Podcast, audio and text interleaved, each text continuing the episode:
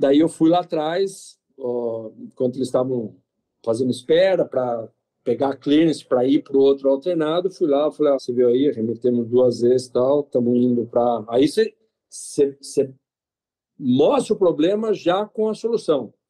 Você não pode dar problema para o teu patrão, entendeu?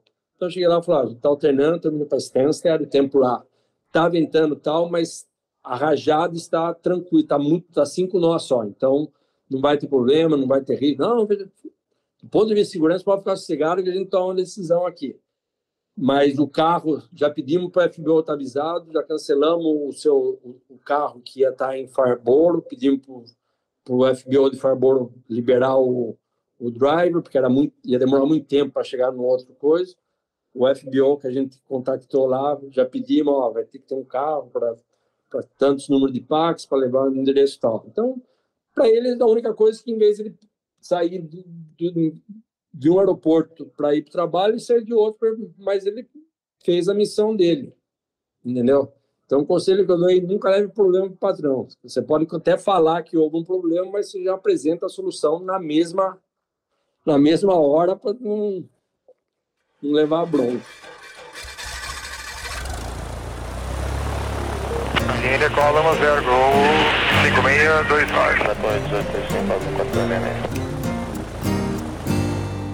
Fala, gurizada do Farol de Pouso. Fazia muito tempo que eu não fazia essa intro. Estava com saudades de estar aqui mais uma vez. É o João falando. Para mais um episódio, nosso 99, cara. O Como falou aqui, faz três anos que o Farol de Pouso existe. Eu falei, cara, não é possível, velho. Já faz três anos. Muita coisa aconteceu. Pandemia, né? Se, dá para dizer que se encerrou, as empresas começaram a chamar aquela coisa arada toda, o mercado movimentando, estamos aqui firme e fortes na sua segunda-feira. Orgulhosamente apresentados pela Realizar, Escola de Aviação Civil, e pela Hangar 33, a sua, a nossa marca de moda masculina do universo da aviação. E estamos aqui para um bate-papo sensacional, vocês vão ver, né, Conrado? Você que trouxe o nosso convidado, o que, que, que ele tem de diferente, assim, para contar para gente? Não, primeiro, bom, bom dia, boa tarde, boa noite. João, é muito bom receber você de novo. É muito bom não ter que abrir um podcast, porque eu me sinto, eu me sinto muito mal quando a minha voz tem que fazer essa abertura. Ah, então, para. É, é, é, muito, é muito bom ter você de volta. E, bom, você já falou aí do nosso convidado. Ele, pô, primeiro que ele voa uma máquina que parece um, sei lá, mais um foguete espacial, parece um, não parece um avião, né? Já é outro nível de tecnologia. E é um cara que vai trazer uma perspectiva muito legal da executiva para a gente. É o Ivo Martins, como vocês estão vendo aí, né, na, na, na capa do nosso podcast. E ele é piloto-chefe na Romanoff Limitada e voa um G7500. Cara, eu sou tão ignorante na executiva que eu sei que esses G aí é tudo aquelas máquinas. Eu não sei diferenciar um G 400, 500, 6. Eu sei que tem os 6 mil, 7.500. Eu, é. só sei que, eu só sei que são uns negócios nervosos demais, né? Mas antes da gente iniciar aqui, João, é, o Caio também está com a gente, como sempre. A maior presença do podcast. Em 99 ele teve em 100, eu acho que ele sempre está junto. E hoje temos uma presença ilustre também. O Omiro está com a gente. E para a gente, para eu introduzir o Omiro aqui, que também eu conheci ele hoje, né? Mas ele é, já é parte integrante aqui da equipe do podcast, está sendo adicionado à equipe do, do Farol de Pouso. O, o Miro também voa na executiva e ele está contratado como mentor do IFR, a produção palmas, dos palmas, vídeos. Palmas, Opa! É a promoção dos vídeos do farol de pouso para aumentar a qualidade, né, em primeiro lugar, mas também para a gente poder produzir mais e melhor, né? Então, ô Miro, pô, legal estar tá com você aqui. Prazerzaço, bem-vindo. É uma adição muito importante aqui no, no Farol. E já começou com tudo, né? Já começou com os dois pés, já entrou aqui para participar com a gente no podcast hoje. Foi um prazer estar com todo mundo aqui. Achei legal, começando aí com o pé direito aí, de já estar participando dessa, desse podcast com o Ivo, que é da executiva, né? Já, já, já começamos aí na, falando sobre a mesma área que eu estou hoje. E vai ser um prazer estar trabalhando com vocês aí. Um abraço a todos os ouvintes aí.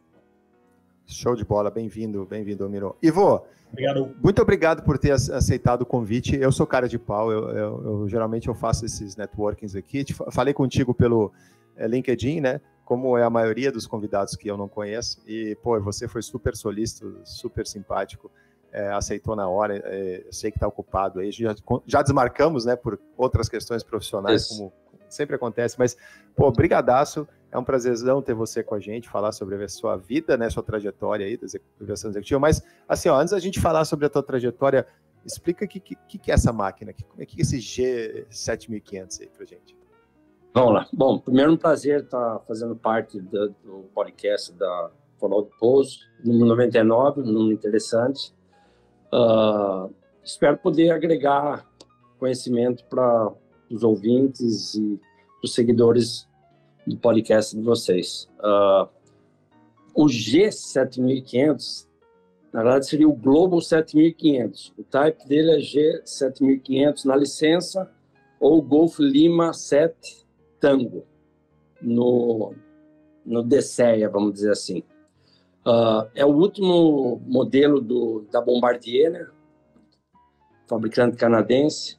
Uh, Toronto faz a parte de manufacturing e o completion é feito em Montreal. Tem 7.700 milhas de autonomia, fly-by-wire, equipado com duas turbinas da General Electric, passaporte 20, 18.980 libras de, de empuxo cada uma.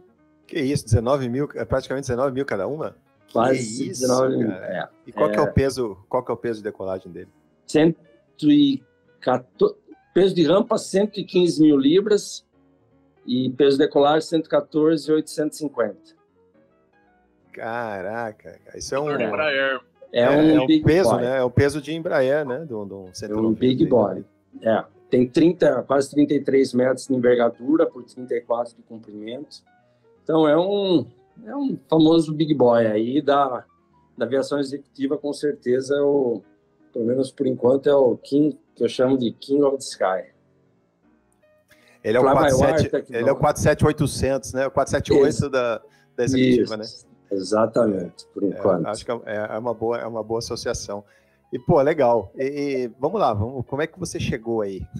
Como, Bom, foi, como foi a trajetória para chegar, para voar essa, essa coisa maravilhosa aí?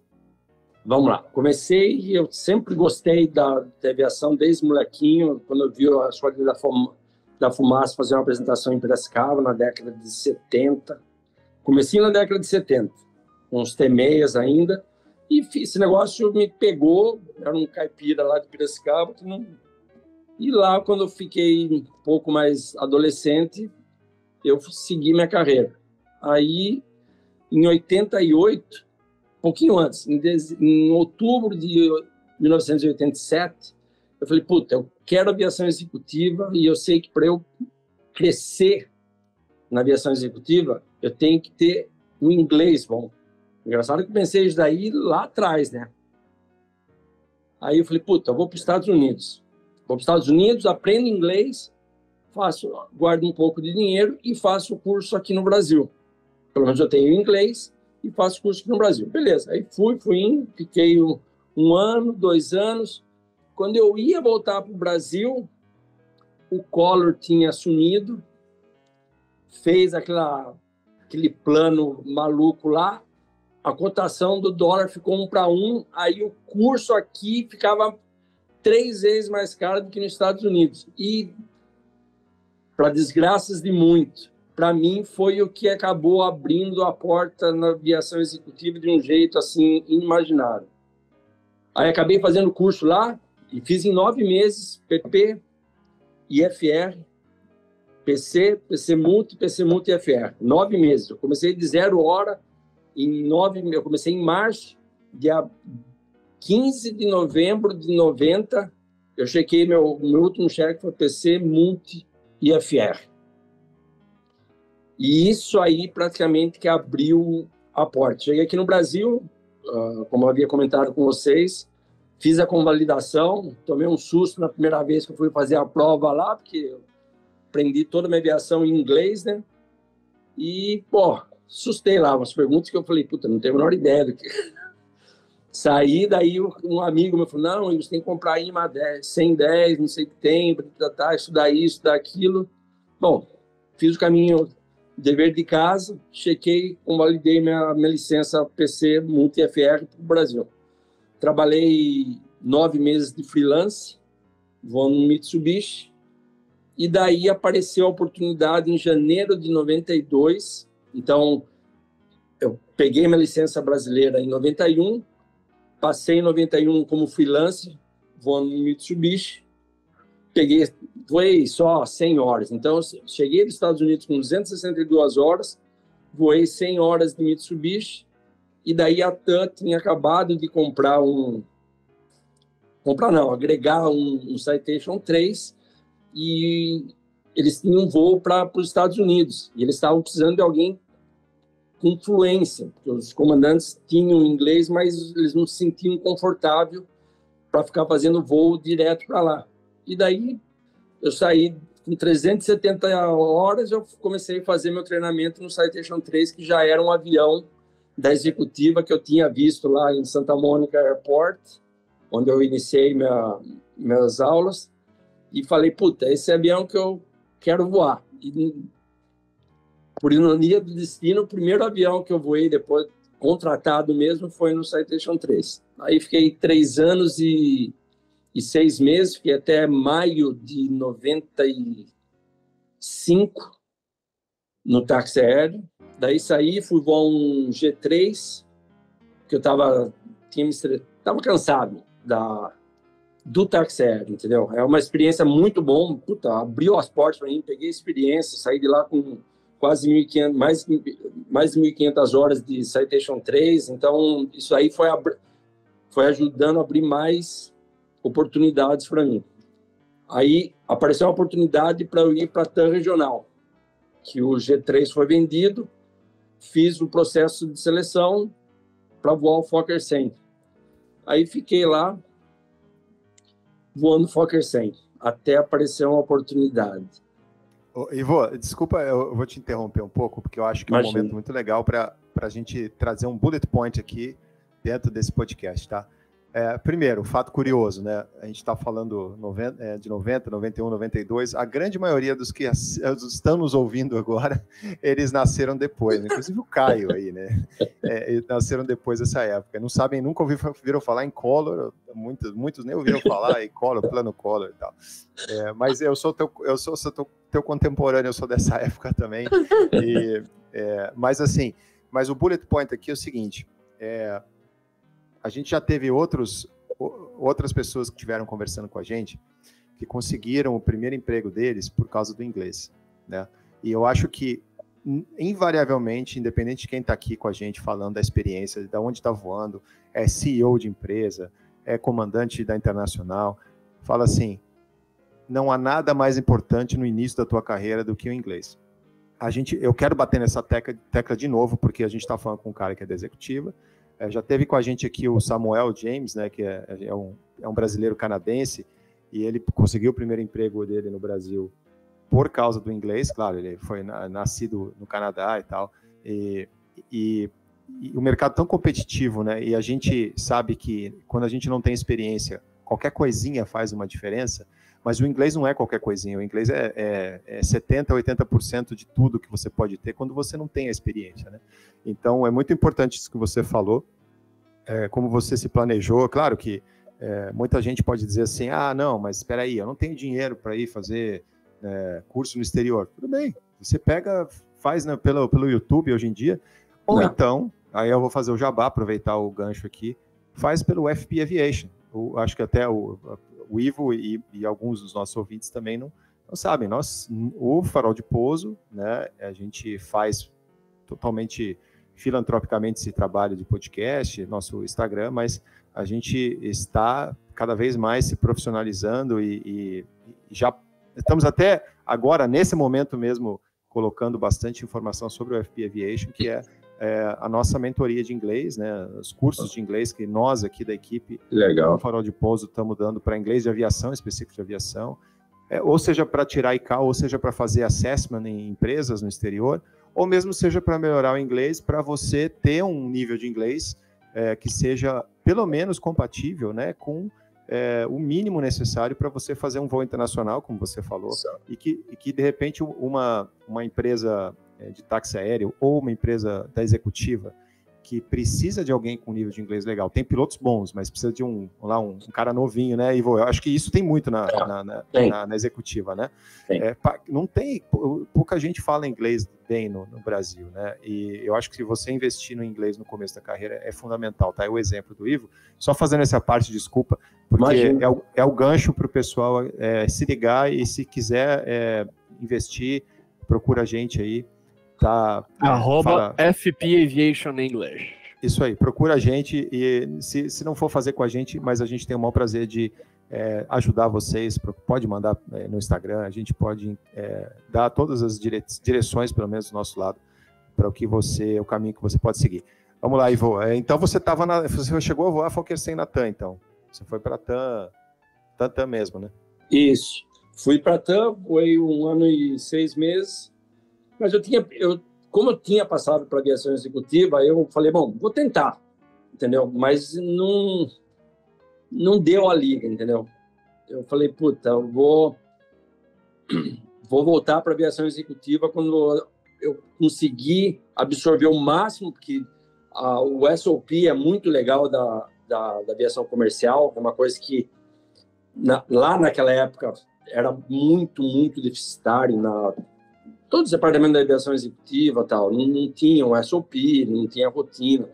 Então foi muito bom eu ter ido para regional, porque daí toda a parte de Standard Procedure eu peguei, assimilei super bem. Ainda mais na época do Fokker 100, né? Quatro, cinco pousos por dia, seis vezes por semana. Meu, você vai uma, pegando. Uma hora, uma hora aprende, né? Nem que seja na marra, né? Um, um ano e meio é uma década, né? De, de é. executiva, Nossa, né? É. é. E daí eu falei, porra, aí apareceu, e você vê como que é, né? O comandante que eu voava no táxi aéreo, ele foi chamado para voar uma aviação executiva que ia ter muitos voos internacionais, não só para os Estados Unidos, como a Europa também. E ele falou, puta, ele me ligou, ele falou, Ivo, parece cair esse essa oportunidade para mim, para bom Citation 7 novinho, mas eu só vou aceitar se você realmente topar aí, porque assim, tem poucos naquela época, né? Estamos falando daí em 90 e 97. Eu falei, ah, vamos conversar. Aí fui lá no hangar, no hangar, três da TAM, conversei com ele, acertamos, saí de lá, fui direto pro para o departamento de operações, pedi minha baixa, ia cumprir a escala semanal que eu tinha ainda, e voltei para a aviação executiva. Aí fiquei três anos e no segundo ano que eu estava lá, ele me promoveu, porque eu já tinha voado três anos e meio com ele, tinha checado já o meu, meu ATP, tinha feito o, o PLA teórico, já tinha feito aqui no Brasil, aí já tinha feito, do, tinha feito um inicial na Flight Safety, tinha feito um recurrent Aí, quando eu terminei de fazer o recurrent, a gente entrei em check, em rota, em treinamento em rota com ele. Depois de uns dois, três meses, um dia lá ele veio, tá aqui, ó, vai embora aí, ó. E foi promovido a comandante. Aí, depois saí desse emprego, fui voar um Falcon. Nesse, nesse emprego aí, eu fui Citation 7 e Falcon 2000. Daí eu fui para B4, Comecei voando um Falcon 900B, passamos para o 900C, para um G5 e para o G550. Fiquei quase sete anos nessa empresa. Daí o patrão vendeu o avião, fiquei um tempo fazendo freelance, trabalhei um pouquinho como contract pilot da Sua Aviation, como demo pilot, porque eu tinha voado 2000, 900V, 900 C, 900 GXIs e os caras gostaram de mim. Eu passei um tempo fazendo freelance. Eles vieram para Labasse, da Labasse foi para América do Sul e eu fiz um, uns freelances com eles nisso daí. Daí apareceu essa oportunidade desse departamento de aviação novo aqui de São Paulo. Uh, e daí eu já fui, fui contratado para ser piloto-chefe mesmo, do departamento de aviação que ia estar sendo iniciada a operação. Aí a gente começou voando um Falcon 900 Easy, depois de dois, três anos, recebemos 7X, Aí em 2014 pegamos o Global 6.000 e 2020 o Global 7.500. E interessante, o Global 7.500 foi exatamente na pandemia. A gente chegou em Montreal na primeira semana de março. Primeira semana, tudo bem. Era, eram cinco semanas e meia o inicial. No sábado, veio o lockdown. Tinha mais quatro semanas e meia de, de inicial. Que já sabe, você sabe como que é o inicial, entendeu? Tá longe, longo, tudo novo. E daí você não podia sair do era do hotel para se ir almoçava lá, eles traziam comida para gente, a gente saía, passava em algum drive-thru, pegava comida, ia para dentro do quarto. Não tinha serviço de camareira, limpeza, não tinha nada. Os caras deixavam na porta do quarto um saco lá com lençol, toalha, mop, e você tinha que fazer tudo. Até colocar isso daqui, porque vai acontecer de novo aí, o pessoal pode usar. Eu fui lá na com a gerente e falei, olha, tudo bem, eu não ligo de fazer isso aqui, mas eu não vou pagar a mesma mesmo valor da diária, porque eu estou tendo um monte de serviço, não tem café da manhã, não tem limpeza, não tem isso, não tem... Eu falei, ok. Aí foi lá, tirou, reduziu para caramba o custo da, da hospedagem. E daí terminamos, fizemos o curso, foi meio chato, porque você não, tinha aquele momento de lazer, né? Academia do hotel fechada, piscina do hotel fechada. Era quarto. Era do quarto para a CEI, da CEI para o quarto, cara. Então, assim, mas companheiro era super. Tá comigo desde o início, é o, o Neto. Entrou como copiloto, com sete anos e meio de, de copiloto. Chamei o chefe, olha, chefe, ou eu deixo ele decolar voo ou a gente vai ter que promover ele, porque não, não tem o porquê, já está com experiência de jato, está com mais de 3.500 horas de, de jato, sempre fez simulador na esquerda, está na hora, ou senão a gente deixa ele ir, a gente despede ele e contrata. Não, de jeito nenhum, a gente investiu tanto dinheiro nele aí, vamos, pô, cria da casa, vamos. Falei, é isso que eu quero, que eu não quero, eu tô oito anos com o cara aqui, né? Café da manhã, almoço, janta, cinema. É, eu acho que essa parte, né, Ivo, é, talvez seja muito mais até importante do que a própria capacidade técnica, né, do piloto. É.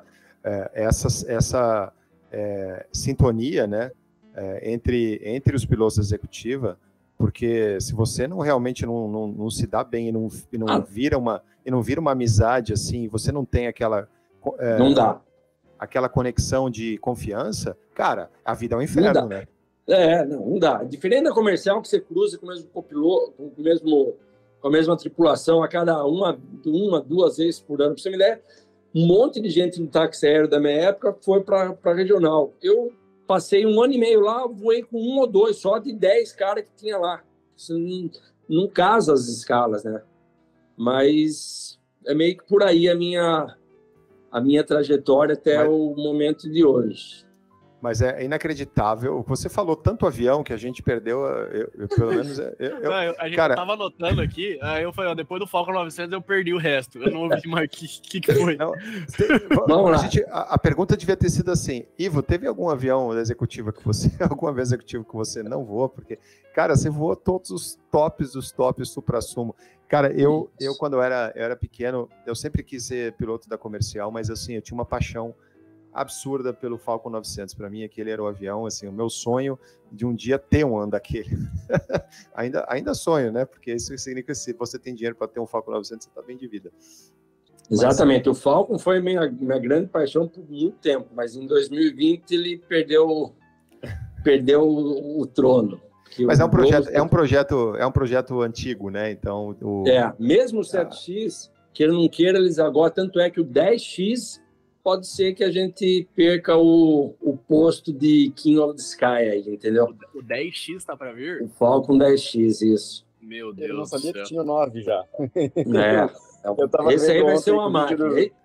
A, a, única coisa, o 10X, ele realmente ele vai estar. Tá, raising the bar. O benchmark dele vai mudar, porque a cabine é, é um Embraer, é um pouquinho maior do que o Embraer 195, o diâmetro do, da fuselagem dele. Pra caber 15 pessoas. Exata, exatamente. Aí você pode ver o nível de, de conforto que, que vai ter no avião. Asas totalmente de carbono, single throttle. Nunca, quando eu fiz parte de um, de um comitê de pilotos-chefes globais, quando antes deles lançarem, para dar input, ó, isso aqui é legal, isso não é. E os caras lá, já a parte de aviônica, estavam um pouquinho mais avançados, os caras falaram, ah, o avião vai ser o primeiro avião comercial, sem ser militar, porque o Rafale já é single throttle, apesar de ter duas turbinas, é uma manete só. E o 10X vai ser também single throttle. Daí, tudo no sistema de integração. E as turbinas também está no, no fly-by-wire. Então, tudo. Slat, flap, todos, uh, superfícies primárias, secundárias, uh, turbinas e o, o freio e o steering. Tudo no fly-by-wire.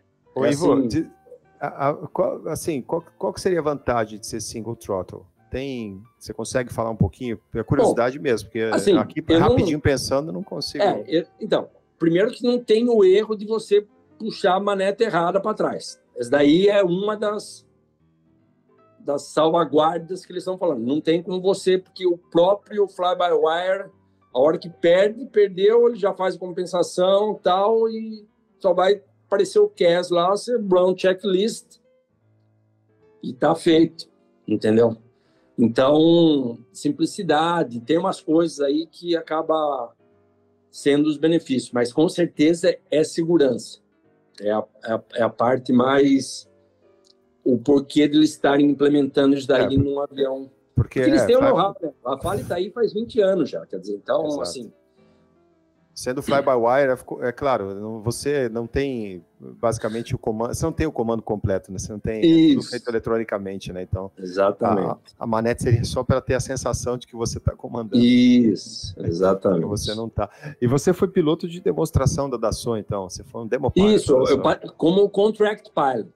Tá. Que eu tinha voado, e daí toda vez que eles vinham para o Brasil, como tem um problema de, puta, ia para aeroporto pequeno, que não tinha pessoa que falava inglês, aí eu falava. Na América do Sul, eu voava como, como, como demo pilot e fazia. Na, na, na Labácia, eu fiquei lá no cockpit, sabe? Que nem o pessoal vai lá, senta, conversa. Então, puta, depois de três dias Labácia, eu estava sem voz nenhuma, porque era o dia inteiro lá falando, explicando. Ah, eu já, eu já fui um dos caras que incomodou os pilotos no cockpit, hein, Desculpa inclusive. Imagina. Não, é muito, é muito bom, mas é que puta, fala. São três dias, aí de noite tem, tem jantar, tem evento. Puta, são três dias bem, bem interessantes. E, e bom, e você voou então uh, as duas maiores fabricantes de avião, da aviação. As três. Alta, né, é, as três, né? é, de avião executivo, né? Especialmente os, é, de, os de alta performance, né? Das Isso, da SO, Bombardier e Gulfstream. E voei o Cessna também, a linha Citation 3 e 7, mas mais lá atrás, daí já faz tempo que eu não. E, e assim, de, a, gente, a gente que é da comercial, né? Agora a gente tem o Omiro aqui com a gente, que é da executiva, para dar uma balanceada um pouco, mas a gente da comercial, para minha cabeça só passa é é, Boeing, Airbus e Embraer. É a única coisa que eu sei, né? A gente, eu dou, dou instrução, então eu tenho contato assim com pilotos que vêm da Airbus, piloto que vem da, da, da Embraer, e eu fico sabendo assim mais ou menos a filosofia operacional. Fala um pouquinho assim das diferenças, assim, das suas preferências sobre filosofia operacional dessas três operadoras, aí, seis construtoras. Não, a grande, a grande diferença é performance. Performance de decolagem, performance de pouso. Ó, pra você me ideia, a gente fez o voo mais longo que eu fiz, que eu até fiz um post no LinkedIn, foi e foi o primeiro voo internacional, porque a gente pegou o avião em junho, finalzinho de junho de 2020, fizemos a VTI, pegamos o, o CM e o CA na primeira semana de julho. Só que estava bem no lockdown mesmo, né? Então, Isso é o, é o G7500, você tá falando, né? Já isso, o Globo o G7500 já. Aí, gente, pousa- o dia que saiu o CA, eu liguei pro patrão e falei, ó, estamos operacionais, o dia que quiser. Ele falou, ah, vocês, já faz uns dias que vocês não, não vai lá para Juiz de Fora. Falei, puta, mas pro Serrinha? É, eu falei, olha, eu vou. Só que assim, se eu não me sentir confortável, eu vou arremeter e vou para a Zona da Mata, que é o aeroporto mais adequado para esse avião aí, porque a asa do, do 7500 fica pro lado de fora do, do coisa. Mas a hora que coloquei no FMS, cara, a performance dele de, de pouso, meu, o Lenin disse deu isso que a gente tava com combustível para ir lá e voltar para São Paulo, tá? E daí al- alternar o Rio de Janeiro. O Lenin disse dele deu 2.380 pés. O Balance Field, 3.800 e, e um quebradinho. Eu falei, ah, bom, vamos ver como é que vai ser essa aproximação. Uma conta rápida pra galera aqui. Mil metros, você tava, tava de boa. Balanceado. Balanceado com, Com 1.67. muita margem. Com 1.67. Ansiado, né? Com... San- ó, Santos Dumont, pista molhada, com 10 mil libras, que é o- mais do que o dobro que você precisa de reserva. O, o NBA dele é 4.200, 4.300. Precisa alternar 200 milhas, 45 minutos de, de esfera. A gente pousa lá, wet runway, balance com 1.92 dá 3.900, não dá 4 mil pés, cara. É inacreditável. E daí, E é, o F- é, o, é, o FM, é o FMC que faz todo o cálculo. Vocês não têm um, um, um outro tool, né? De, de Não, a gente até tem o APD, que a gente Tá. usa mais o APD mais para decolagem mesmo. Puta, será que vai dar para a gente operar nesse, nesse aeroporto aí e tal? Não sei o que tem, aí a gente usa o APD. Mas o coisa ali dá tudo direitinho. Qualquer coisa que dá fora, você não consegue mudar. Tem coisa, os, os FMS antigos você conseguia colocar menos combustível. Ah, tô com 40, tô com 51 mil, tá, puta, estourou. Ah, vou colocar 49,500. Você Dá não aquele consegue. gato, você conseguia dar um gato no FMS, né? Exatamente. Hoje, essa informação do FMS ele pega do FQMC e você não tem como mexer nisso daí. E, então, assim, nível inicial no peso máximo de decolagem, 41 mil pés. Nossa. Aí, assim, ah, velocidade de turbulência, Mach 85. Nossa. Você- A única coisa é que a gente voa Mach 88, então a gente de vez em quando precisa ficar reduzindo mesmo para Mach 85. Mas Nossa, que, que chato, né? Putz, Então, assim, Qual, qual que é o, qual que é o máximo marca operacional dele? 92? 92,5. 92,5. E qual que é o nível de cruzeiro que vocês geralmente vão? Eu sei que o máximo é o 5 no 0 para vocês, né? É, mas ele é operacional, tá? Não é que nem antigamente, os caras é certificado a 50 mil. Você sobe os 50 mil pés com- e você ainda tem mais umas 3 horas de voo. Incrível. Não é que ah, vou conseguir chegar a hora que está com fio low. Você chega lá com 11, 12 mil libras de combustível ainda. E Incrível. Entendeu? vocês, e vocês usam máscara para voar nesse nível ou não? Não, a gente não, não vai, tem o, o EDM, então, na realidade, a única ação nossa é colocar naqueles 4 segundos ali. É um quick down com face goggle também, é é uma máscara única, assim. Você coloca, tá aqui do lado, a gente deixa sempre a 100% e o avião faz tudo sozinho. Você não precisa fazer nada. Ele desce, coloca o transponder 7500, liga o seat belt, jo- as máscaras vão cair a hora que der o, a- o cabin differential, desce para 10 mil pés ou a MSA da coisa e reduz para 250 nós. Se apagar, pelo menos na hora que você acordar, você, você vai estar você vai estar controlado. É, o, Eu posso eu comentar um- besteira, mas o, o- desculpa, Omiro, é, o 7478, se eu não me engano, ele voa no, no, no 45. no 45, mas é Isso. obrigatório o uso da máscara. Daí é, Porque, ah, mas exatamente porque o avião não tem essa automação, né? Então é exatamente agora agora agora deu clique, porque se vocês desmaiarem o avião O faz avião sozinho faz sozinho. E você uma hora 30 uma hora você vai vai acordar ó, e é. vai estar tudo feito, né? É, Você pode até dar uma apagada ali na hora, porque falam que é bem É bem rápido. Se- se- principalmente se for um explosivo. É muito difícil hoje em dia ter uma despressurização explosiva, mas. ah, então, essas são a grande diferença, a performance. Então, você, pô, a gente fez São Paulo, Maldivas, 14 horas e 51, alternava a Índia ainda, o combustível que a gente chegou lá. Então, Cara, é, é uns números muito ignorantes, cara. é, e, e sabe quanto que balanceou Guarulhos aqui para fazer esse voo aí? Tava 29 graus, balanceou em 7.100 pés. Eu, preciso, eu preciso entrar na calculadora que eu não- minha cabeça não entrar em pé. Espera aí. Esse- Agora, esses, eu em metros, eu não. esses dias tinha um- um- uma tripulação brasileira, eu vi pelo sotaque, né? Eu tava voando aqui no Oriente Médio aqui, e, e tinha uma tripulação brasileira é, falando com, com o controle é, Bahrein, eu acho. E eu chamei eles, ó, vai na escolinha aí, porque eu vi que era brasileiro, né? Aquele bem sotaquezão brasileiro. Aí eu, eles estavam já na descida ali, eu falei, pô, e aí, como é que vocês estão? Não, estamos vindo do, estamos vindo do, de São Paulo para pousar em Doha. Eu falei, caraca, é não, cara, estamos na descida aqui, mas é legal, pô, vou falar com você. Então não deu para, não deu para saber mais detalhes, mas É. acho que acho que devia ser um desses, bom, devia ser um, É, com certeza, um pelo menos um 650, um 8X ou um 7.500. para voar Aí, 14 horas, né? Para voar direto tem que ser um desses três aí, entendeu? Legal. E que nem Riad, a gente vai direto. Direto não, pelo menos uma vez por ano a gente vai para Riad. É Mach 88 na ida e na volta. E ó, 510, 505 de, de True Airspeed, cara. É uma máquina. Eu ia falar, e, assim- e desviando do CB por cima, né? Você nem se preocupa. Vai por cima. Exatamente. Você nem se preocupa. Você desliga o E radar assim- para economizar, né, cara? Não usa radar. Depois que atingiu o nível, você nunca mais usa, né? Só para você ter uma ideia do tamanho do coffin corn desse avião aí.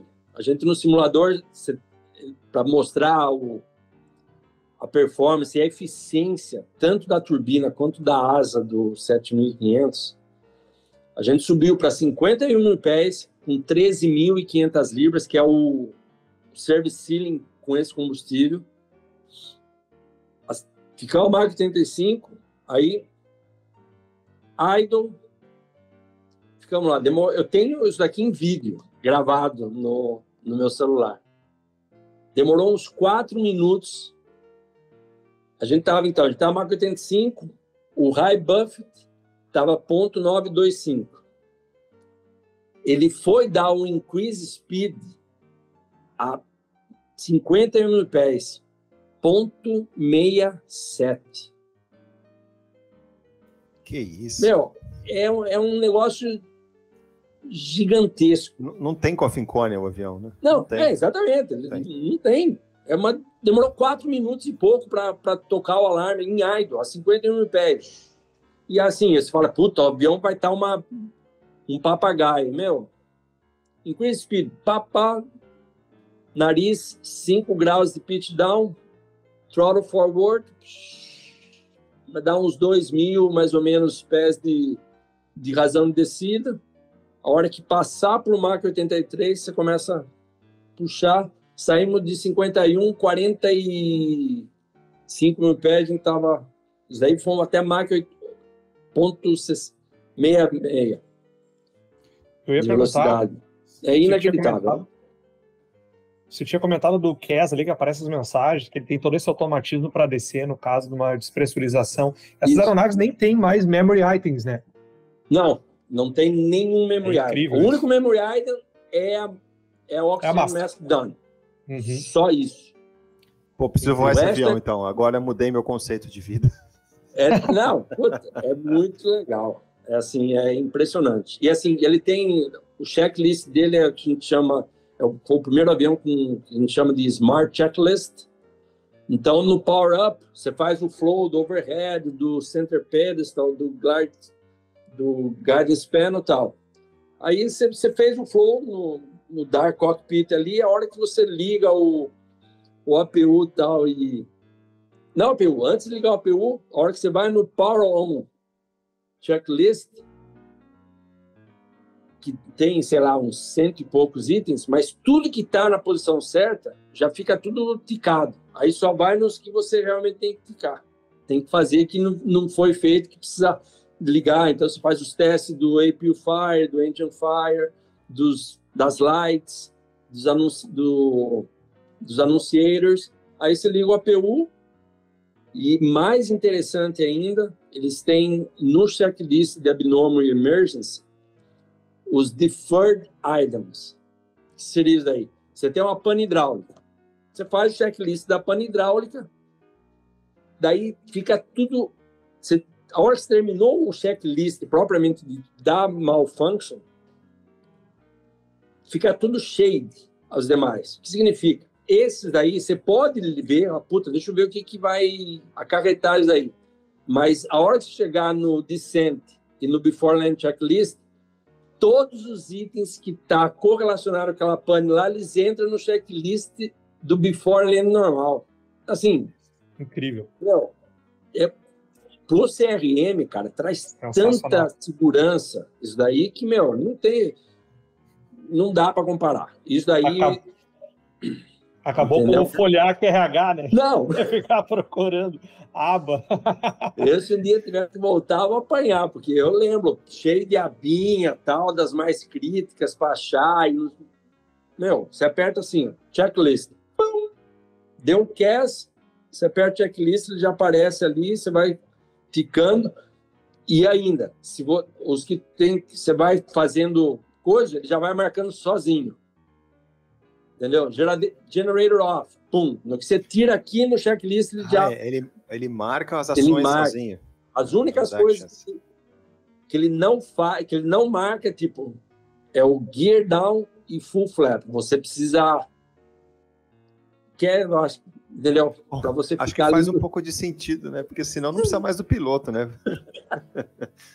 Mas o avião. É então, isso aí eu acho que é a grande, grande diferença, entendeu? Mas a filosofia operacional, né? Assim, vamos lá, Dassault e Gulfstream, né? É, é, é, elas, elas, essas construtoras, assim, elas têm a, a, mais ou menos a mesma filosofia operacional, porque eu, com a mentalidade de aviação comercial, eu estou voando Boeing há, sei lá, 23 anos. Então, para mim, eu Boeing é. Você está tá falando do, do G7 7500, eu, tô sentindo que eu tô na época da, dos dinossauros voando Boeing, né? E tô, né? Na verdade. Apesar de eu ser apaixonado pelo meu 737. Mas é, a gente vê uma, uma, um conceito de filosofia operacional muito grande entre Boeing e Airbus, né?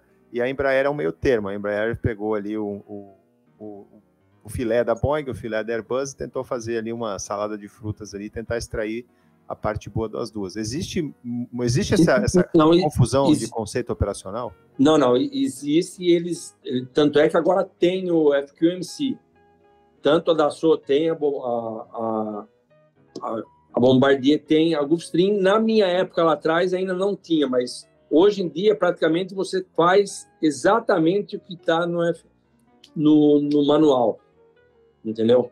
Porque tem uma sequência de flow. Não adianta você querer, ah, eu não gosto de fazer da direita. Bom, falar do, da Bombardier. É da direita para a esquerda, de cima para baixo. Você faz e por, tem todo um tem todo um porquê, porque cada botão que você vai acionando, se tiver que acionar, ele tem que ser nessa sequência aí, porque você tem que ligar algum sistema que vai fornecer informação para esse outro sistema para ele não dar uma coisa. Eu lembro quando chegou os, os, o Falcon 7X, os caras acostumados na época do, de Falcon 900 tal, o cara tinha o flow dele. E, meu, a primeira coisa que tinha fazer no 7X, o instrutor falou, meu, antes que você relar, fazer parking brake on.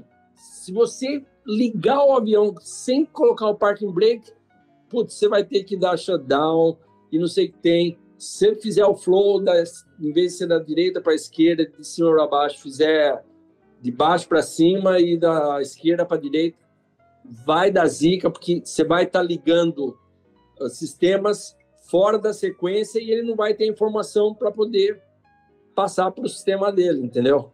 Então, eles hoje em dia tem um, um SOP bem mais enfocado, configurações, as velocidades, tudo padrãozinho, quer dizer. Mas é que tem os caras que sempre inventam, né? Querendo Eu, desde a época lá que comecei voar o Citation 3, meu, que estava no manual, fazia, porque não tem que inventar, não, eu não tinha experiência mesmo. Eu falei, bom, os pilotos de teste já desenvolveram o Flight Manual. Eu falei, puta, o que, que eu vou ficar inventando? De, não, em vez de subir com com Flight Level Change, vou subir com Vertical Speed, põe 1.750 pés na razão de subida, daí fica uma coisa mais suave, não sei.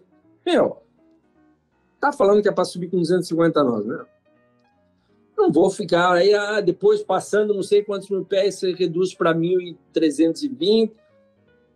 Falei, meu, let's keep simple, entendeu? É assim que é acabou. Não, não dá para inventar muito, sabe? Putz, os caras passam cinco anos aí fazendo certificação, puta mão de manual, monte de dados.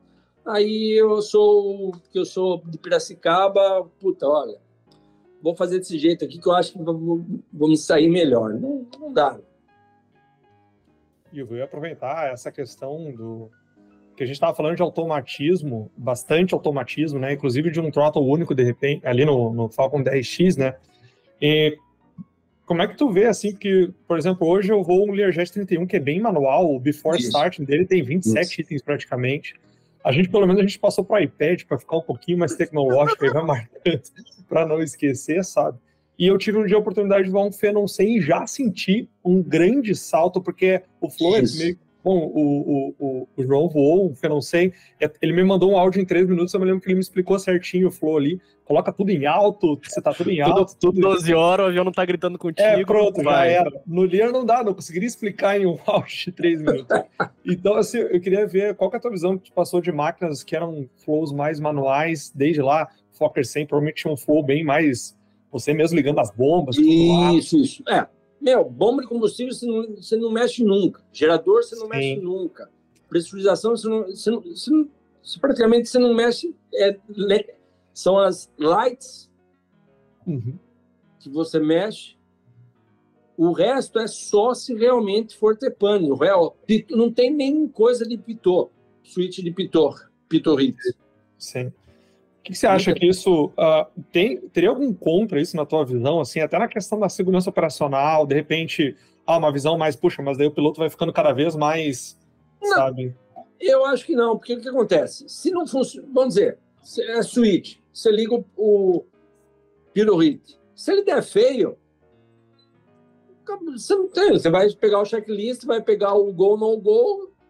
Ali você, é menos work. Na verdade, é só redução do, do workload na cabine. Workload. E possibilidade de esquecer. Verdade. Enquanto que do jeito que está hoje, você nem tem botão para alinhar inercial. Não tem. Isso aí está tudo no backbone do, do avião. Se der uma lá, ah, IRS 3 fail. Pô, beleza.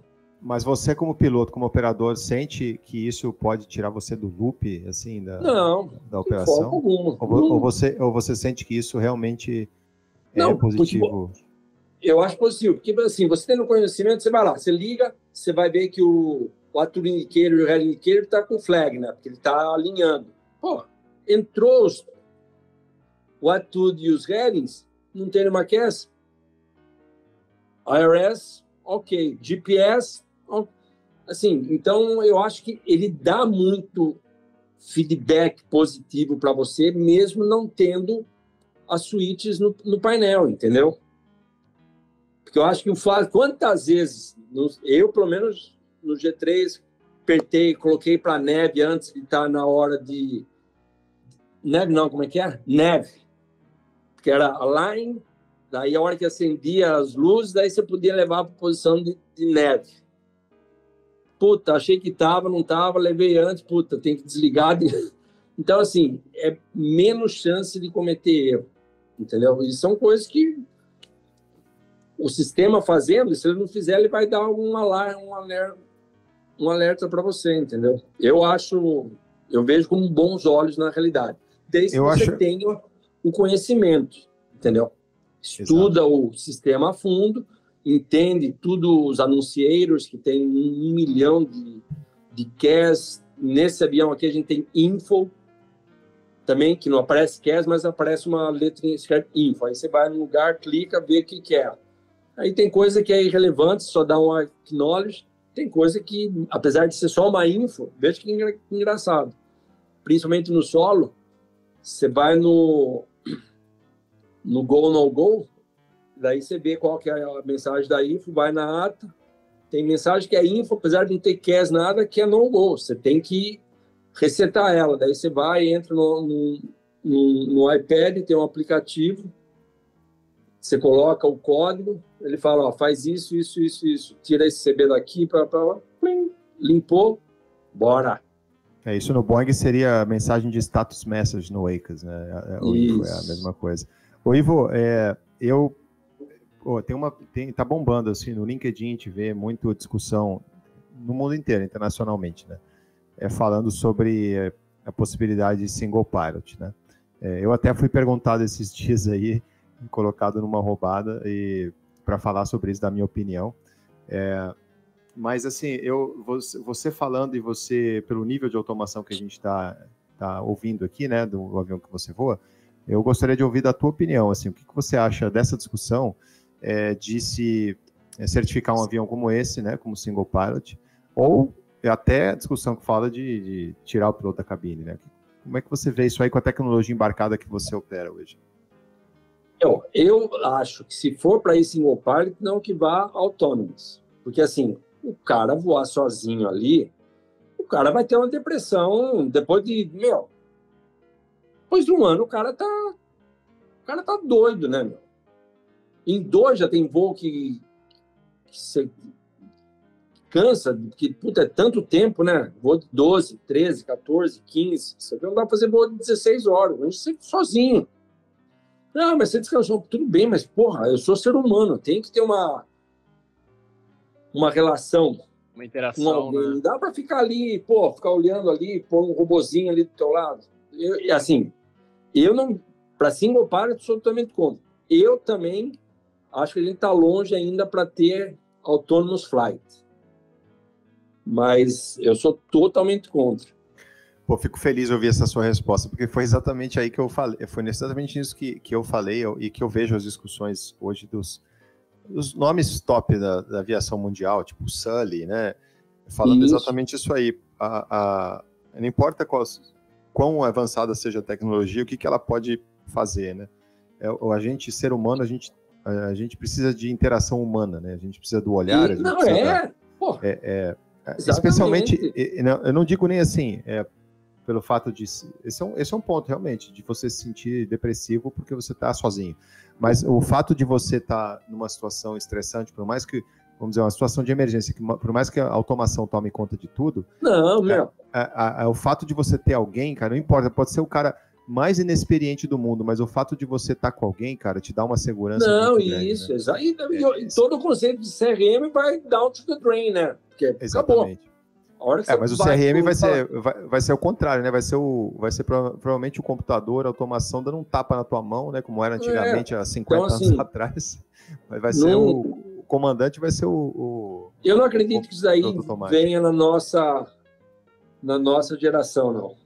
Ah, legal, Não- legal, legal, legal ver essa sua opinião, porque você opera um avião de extrema é, é, complexidade, né? De, é, de sistemas avançados de De, au- automação. de automa- e- Mas mesmo que- assim, que cara, já eu tem uma que... certa que já tem uma certa autonomia né, em, em vários aspectos aí e que Mas- teoric- teoricamente em, em, como você disse numa despressurização e tudo você não faz nada né então você só Não, exatamente. Pô, não precisa fazer toda nada né? decisão é você que vai ter que tomar, não tem cross-check, é, fica complicado. Eu, assim, não, não vejo, além desse lado psicológico, né? Você vai ser um cara solitário.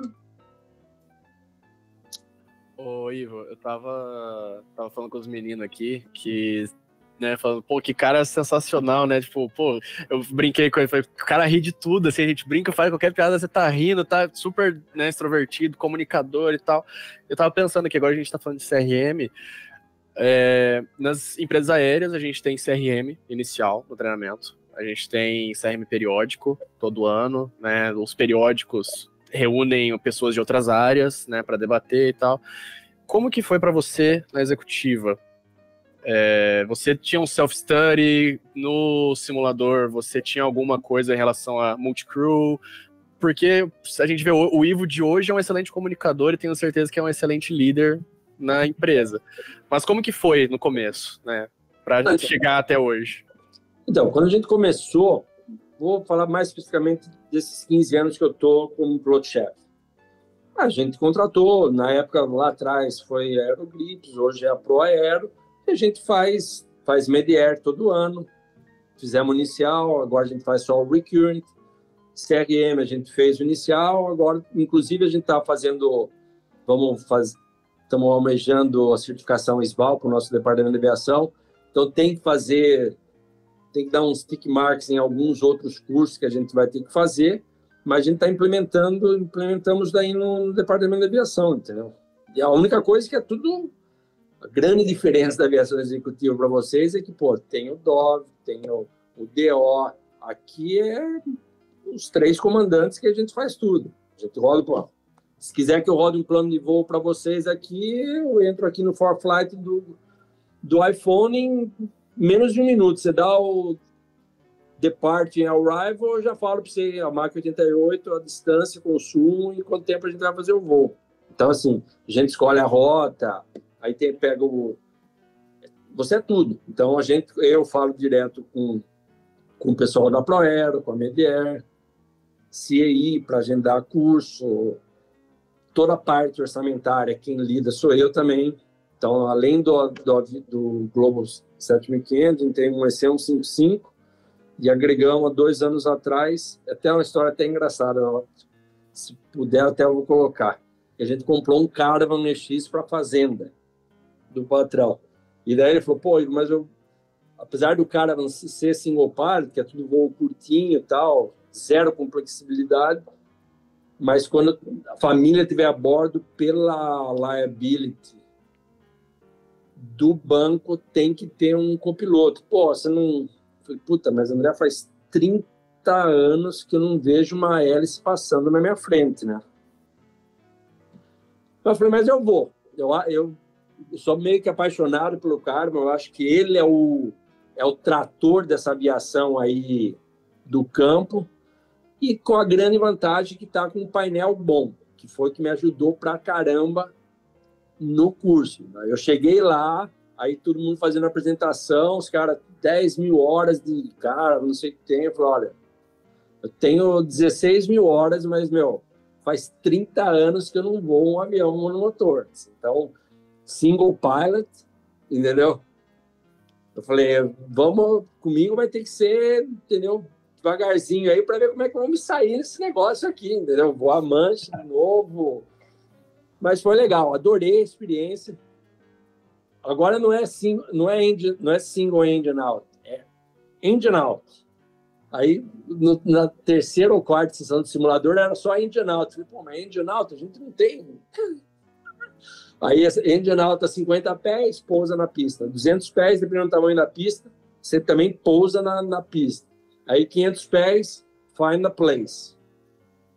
Acho que qualquer lugar aí de 300, 300 metros é, é suficiente. 300, 400 metros.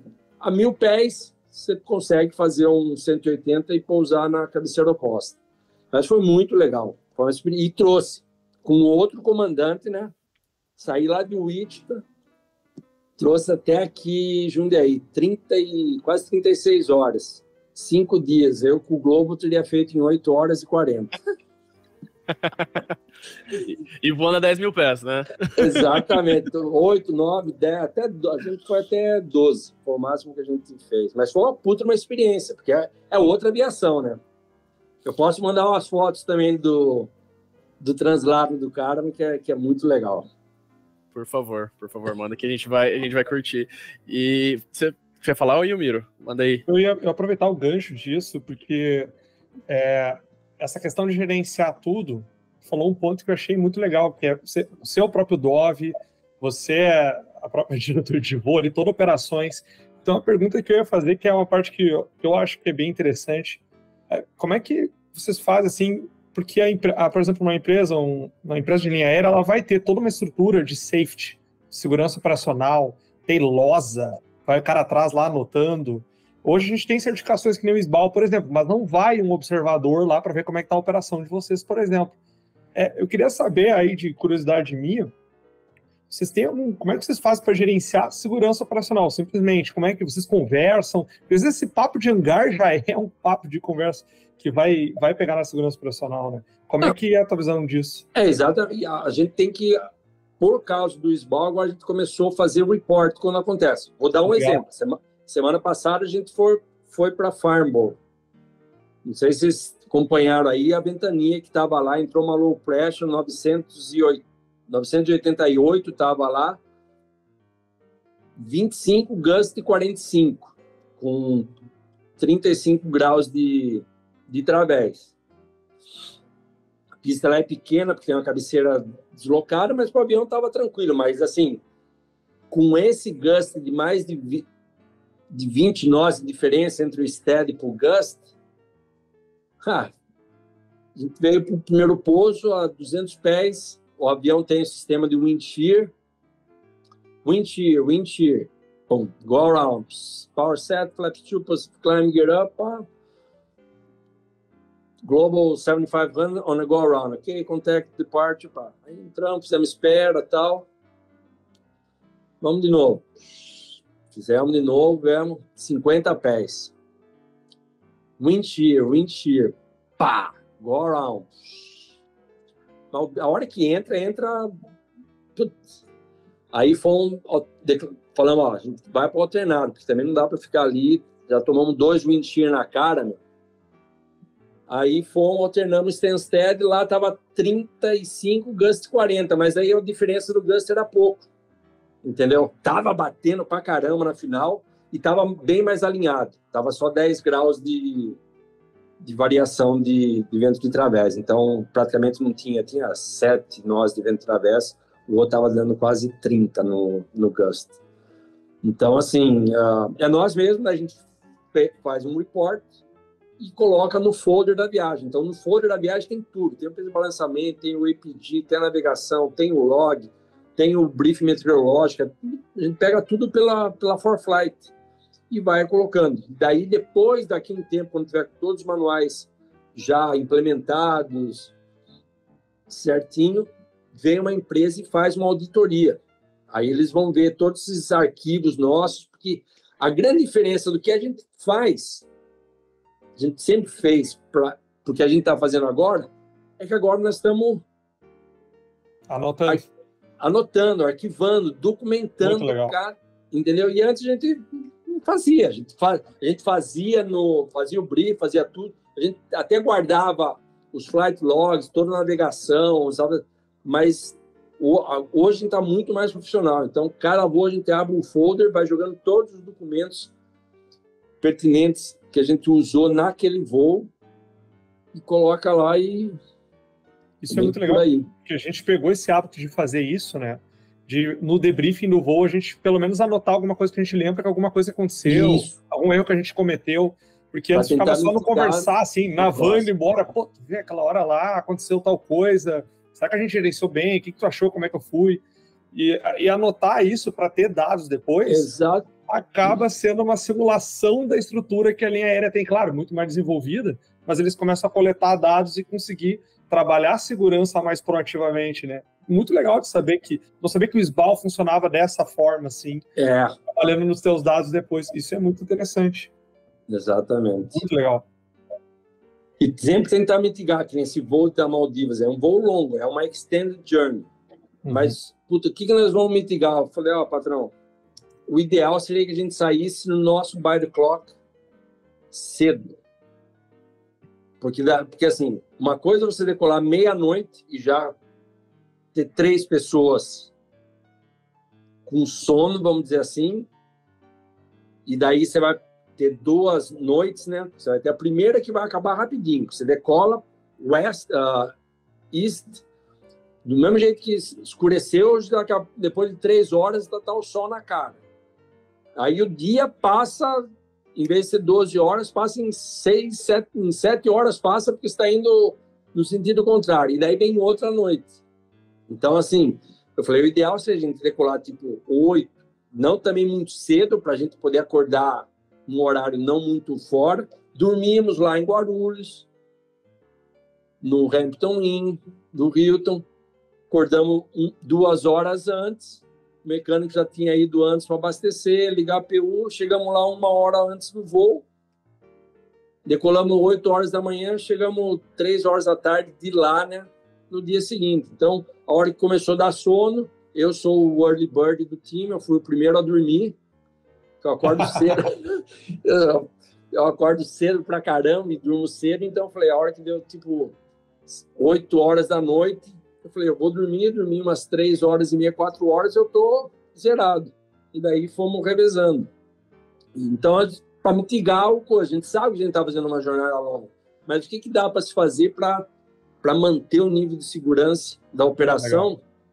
Normal, sem contar que o avião, diferencial de cabine 10.3, então você está a 41 mil pés, você está a 30, 3.900 de, de altitude, entendeu? A 49 mil pés, você está a 4.900.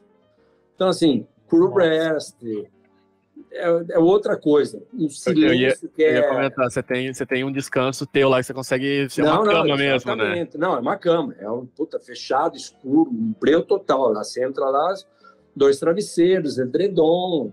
É uma cama mesmo, entendeu? Sonha, baba. O cara tá dormindo em Brasília, né? Praticamente. O corpo do cara sente que ele tá dormindo em Brasília, né?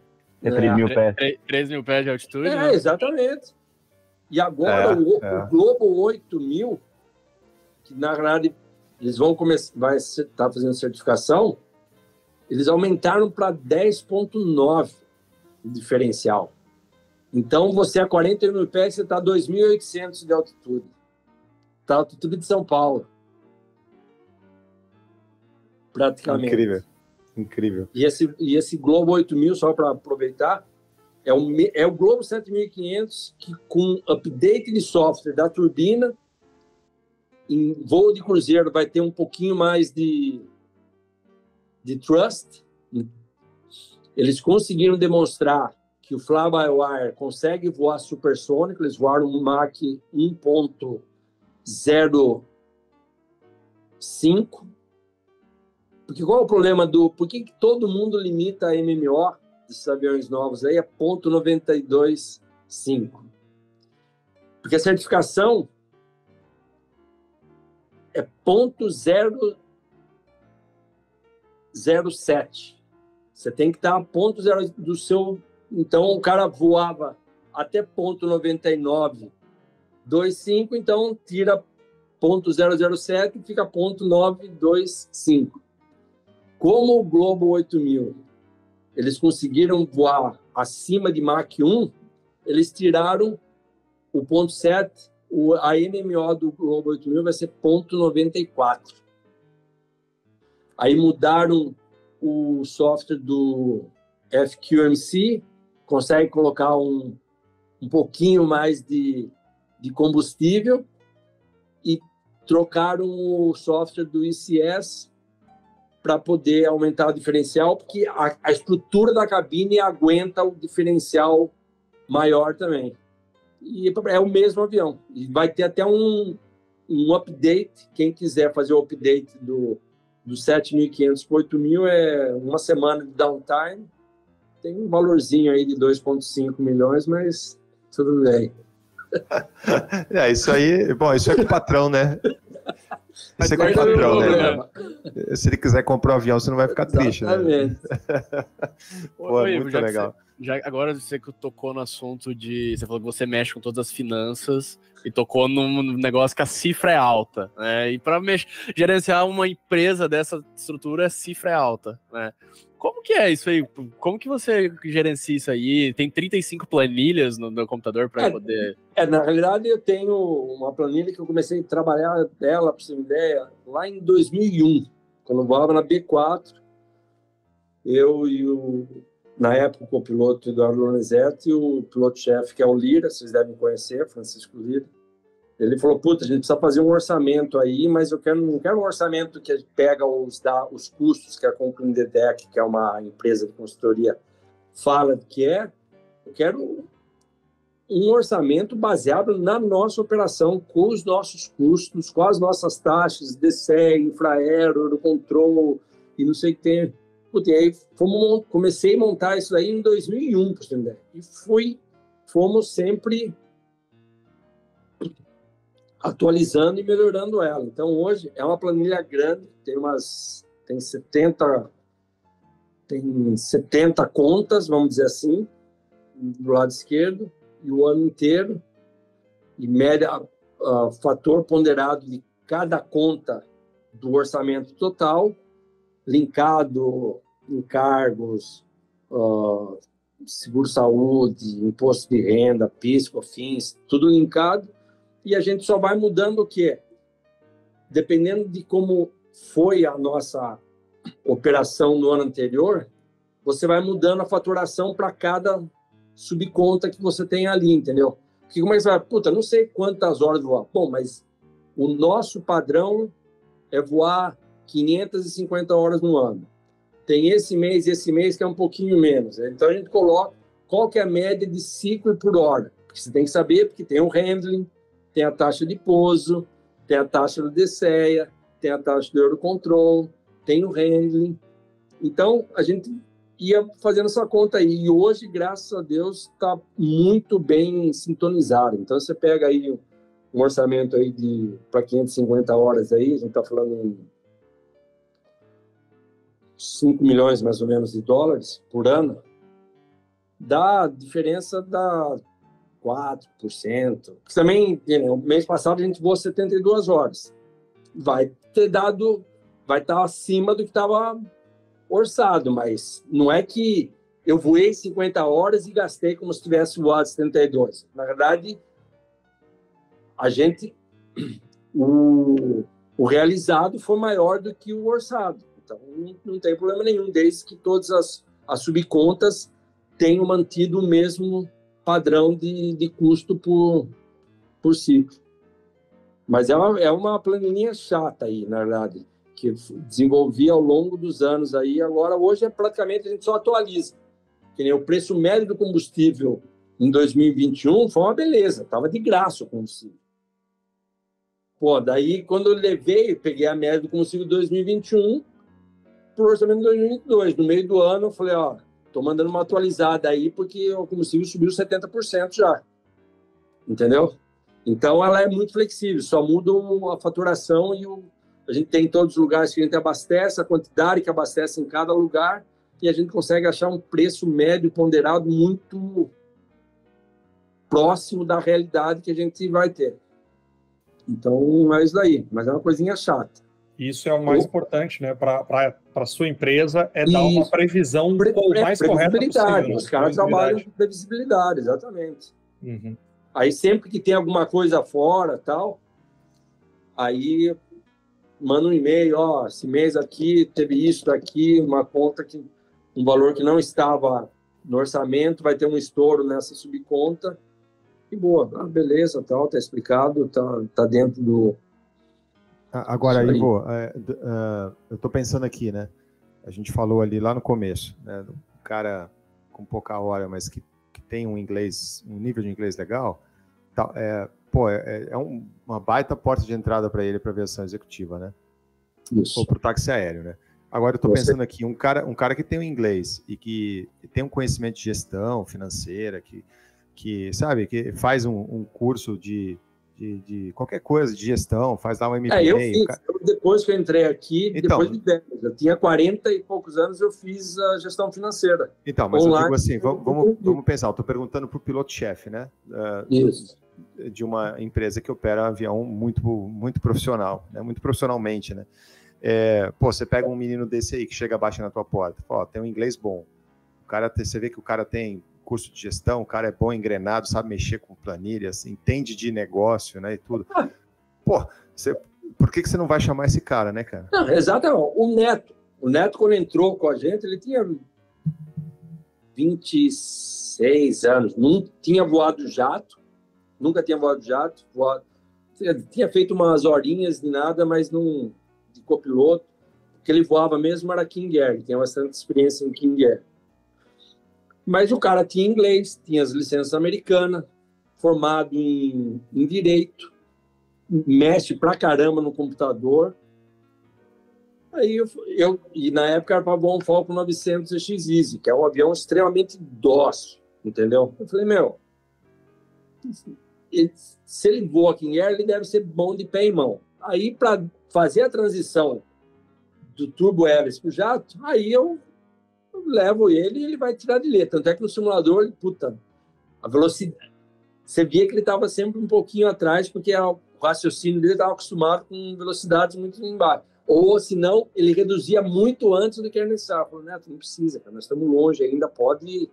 Vamos deixar assim, ó, menos de 20 milhas, aí você começa a reduzir para 220 tal, mas antes disso daí, cara, é 250 nós abaixo de 10 mil pés, senão os controladores aí vão começar a gritar na nossa orelha aí. Então, ele foi a mesma coisa, ele, ele tinha zero experiência de jato praticamente. Mas peguei ele porque, primeiro, porque era um avião que eu sei que ele daria conta, porque é um avião maravilhoso, igual ao Falcon 900 EX. Tinha mais de, tinha mais de duas mil horas no avião, extremamente dócil. Então, também, para ele aconteceu a mesma coisa. Porque abriu a porta tão rápido para ele? Porque ele tinha os, esses ingredientes a mais aí que faz muita diferença, principalmente na aviação executiva, entendeu? Porque muito do trabalho é a gente que faz mesmo, entendeu? E hoje em dia não tem desculpa para não aprender inglês, né? Naquela minha época lá, realmente, para aprender inglês, você tinha que ir para lá. Final da década de 80. Hoje em dia, cara, tem curso aí, puta, YouTube, um monte de curso online excelentes, entendeu? Hoje não vejo necessidade de você ter que ir lá para fora e aprender inglês. Aqui, você estudando aqui, se dedicando, você tira de letra. Estudando pelo FP Aviation. Melhor opções. ainda. Então, Eu ia comentar, é. fazer a propaganda aí. É. É, mas é, pode ser, não, pode ser qualquer outro lugar, mas é uma das opções, claro. né? A gente, é. É, é, é uma boa opção, né? Muito é uma boa opção. É uma e eu vou perguntar, porque a gente também, além, desculpa, Miro, só para, não é só para fazer jabá, não, é porque além de você aprender inglês, é, obviamente você vai melhorar o teu, não aprender inglês, né? aprender inglês é, é outra história, né? não aprender do básico, mas melhorar o teu inglês é, você vai falar com profissionais que estão voando, é, estão por dentro. Então é diferente você falar com uma professora de inglês que não entende. Ah, não, é. Que não é da Não, não. Tem então, que falar com o pessoal da aviação. Então, eu acho que quem quer se especializar nessa área, falando com uh, profissionais que estão voando na comercial, né, como eu estava falando, é, vai te dar um direcionamento com objetividade muito maior. Porque você pega uma professora, uma professora que não é da área, por mais que trabalhe com, com pilotos e tal, é, você não vai estar tá focado. Então, pô, o tempo já não é, você não tem muito tempo, né? O recurso também geralmente é limitado. Então, é por isso que fazer trabalho com gente da aviação hoje que está se disponibilizando a, a, a, ensinar, né? Ou pelo menos mentorar. Eu diria que a palavra é essa, essa mentoria de inglês. É um acompanhamento, específico. né? É um acompanhamento. Então, isso cara, seja no FP Aviation, seja em outros uh, colegas nossos aí que estão é, também fazendo o mesmo, mesmo trabalho, então, pô, esse é o caminho. E aqui o pessoal não está vendo, mas o Ivo está mostrando a, as maquetes aí do, pô, do G7500 e do 6000, é isso, Ivo?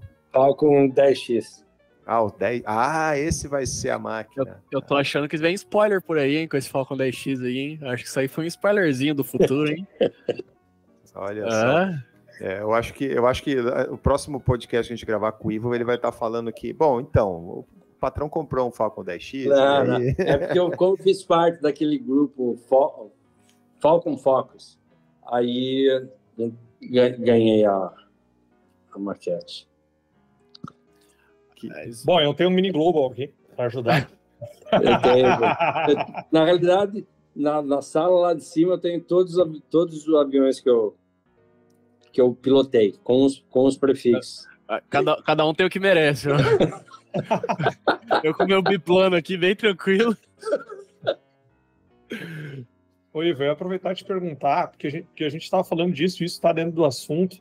É, quais são. Que, hoje, vendo já com essa experiência gigante já em gerenciamento dentro da aviação executiva, para pilotos que estão pensando em focar nisso, a gente já falou do inglês, tá? Mas a gente, para a gente meio que fazer um sumário, assim, habilidades que são interessantes. Hoje eu vejo, por exemplo, estou um ano na executiva, a importância de saber falar termos de controle técnico de manutenção, por exemplo. Sim. Saber lidar com o pessoal, tem esse FBO, handling. Tem que ter. Inglês, português, ter o um jeito de falar, ter o um jeito de negociar preço, né? O uh, ah, que mais que a gente poderia falar para galera? Do Microsoft Office. Então, a gente liga, lida com planilha o tempo inteiro. Certeza é. que tem uma noção legalzinha de, de economia, entendeu? Porque, assim, a maioria hoje em dia dos departamentos de aviação, os caras estão pedindo orçamento, entendeu? E assim, se mandar para esses, que nem no meu caso aí, se eu mandar um orçamento muito simplório, o cara vai dar risada, fala, meu, não é, envolve muito mais coisa aí que tá, não tá, não tá sendo englobado aí nesse orçamento, entendeu? Então, eu acho que é o inglês, ter bom, ter bom domínio também de internet, porque hoje tá, tá cada dia mais tudo através da internet, você vê, o, o plano de voo inteiro, a gente faz no, no celular, cara. Só manda para pega lá o navigation, manda para o FBO, a gente chega lá, tá imprimidinho, a gente tem a cópia digital no, no iPad e no iPhone. As digitais a gente manda pro pro folder do nosso SOP e vai colocando tudo ali. Então, assim, o cara tem que estar tá bem ligado no, nos avanços tecnológicos e ter vontade, cara e gostar do que está fazendo, porque é, é, outra aviação, não dá para comparar. Sem contar que você está muito mais. Você sabe tudo de primeira mão. Diferente que você, quando você vai assumir um voo, só vai saber tempo de voo, consumo, como é que tá. Na hora que seu Dove chegar e entregar para você o, a pasta. Nós não, aqui, puta, no dia anterior já começa. Eu, sabia que ia dar mas eu não falei nada para ele do tempo lá em Londres. Deixa ele dormir, fazer mas eu sabia que não ia ser um easy task para a gente cumprir a missão, entendeu? E a gente sempre, segurança tá sempre assim, entendeu? Aí depois que decolou, a gente remeteu a segunda vez tal. Eu estava como not flying esse dia, quer dizer, eu estava como third pilot na realidade, nesse dia aí. Daí eu fui lá atrás, ó, enquanto eles estavam fazendo espera para pegar clearance para ir para o outro alternado, fui lá, falei, ah, você viu aí, remetemos duas vezes tal, estamos indo para... Aí você mostra o problema já com a solução. Você não pode dar problema para o teu patrão, entendeu? Então, eu cheguei lá e falei, está alternando, estamos indo para Stansted, o tempo lá está ventando tal, mas a rajada está tranquila, está muito, está cinco nós só, então não vai ter problema, não vai ter risco. Não, do ponto de vista de segurança, pode ficar sossegado que a gente toma uma decisão aqui. Mas o carro, já pedimos para o FBO estar avisado, já cancelamos o seu o carro que ia estar em Farboro, pedimos para o FBO de Farboro liberar o, o driver, porque era muito, ia demorar muito tempo para chegar no outro coisa. O FBO que a gente contactou lá, já pedimos, ó, vai ter que ter um carro para tantos números de packs para levar no endereço tal. Então, para eles, a única coisa é que em vez de ele sair de, de, de um aeroporto para ir para o trabalho e sair de outro, mas ele fez a missão dele, entendeu? Então, o conselho que eu dou é nunca leve problema para o patrão. Você pode até falar que houve um problema, mas você já apresenta a solução na mesma, na mesma hora para não, não levar a bronca. Excelente. Você chega a usar uma assessoria de, de voo internacional? Olha, a gente usa de vez em quando a UAS para overflight aqui da Sun America é um saco. Então a uhum. gente tem usado ele, mas basicamente, ou se está indo em trem, quando vai para os países árabes ali também, que é um pouquinho mais demorado para pegar landing permits, essas coisas, principalmente a Arábia Saudita, tal, não sei o que tem. Aí normalmente a gente pega o handler de lá que tem o coisa para pedir, para pegar o landing permit, essas coisas. Mas 90% é nós que entramos em contato com o Renan, a gente tem um e-mail, passa o e-mail já com todos os dados ao passageiro, passa o itinerário, que hora vai chegar, que hora vai sair. A gente já tem um formulário pronto. Legal. Ivo, a gente encaminhando já aqui para o final, porque já estamos uh, há bastante tempo. É, o papo tá muito legal. Eu queria, assim, ouvir de você ao longo desses anos todos, é, com essas operações é, diferentes, inusitadas que você faz, assim, que você contasse pra gente, assim, uma é, especial que marcou você, né? E uma, assim, que, que deu errado, vamos dizer assim, uma, uma, uma bem legal e uma que você passou um perrengue, né? Para tá. o pessoal ter uma ideia, é legal o pessoal ter uma ideia da realidade da, porque nem tudo, nem tudo são flores, né? É, não, exa...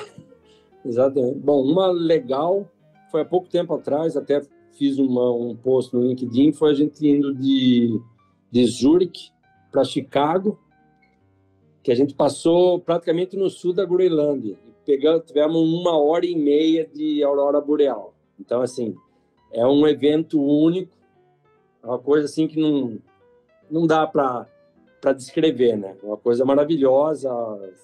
Você fica assim, pô, sono vai embora, você fica curtindo, você fala, meu, que coisa maravilhosa. Um perrengue, assim, o pior perrengue que eu tive foi numa turbulência de uma, numa CAT, nas, vindo de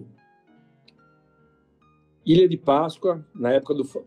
Quer dizer, até foi bom que estava no, no Falcon 900 na época. Ou o 7500 também estaria de boa. Mas a gente estava vindo de Ilha de Páscoa para Guarulhos. E, puta, tava aquele. aquela diferença de pressão de Santiago para Mendonça. Só que tava ali no limite. Eu falei, bom, vamos ver, vai. Gente tava ali mais que 80, tranquilão. Meu, mais bateu, cara. E ó, o Coffin Corn do 900 é bom, mas não, a MMO dele não é tão alta, entendeu? É 85. Então, assim, puta, deu o primeiro buff foi de alta, apesar que eu, nos voos de teste lá que a gente fazia, voo de demonstração, eu voei ponto .95, ponto... E, ó, 45 graus de curva para um lado, para o outro, não, mas é que pela certificação é isso daí, mas então eu tava tranquilo. Então, puta, dava overspeed, aí de repente, uh, uh, uh, speed.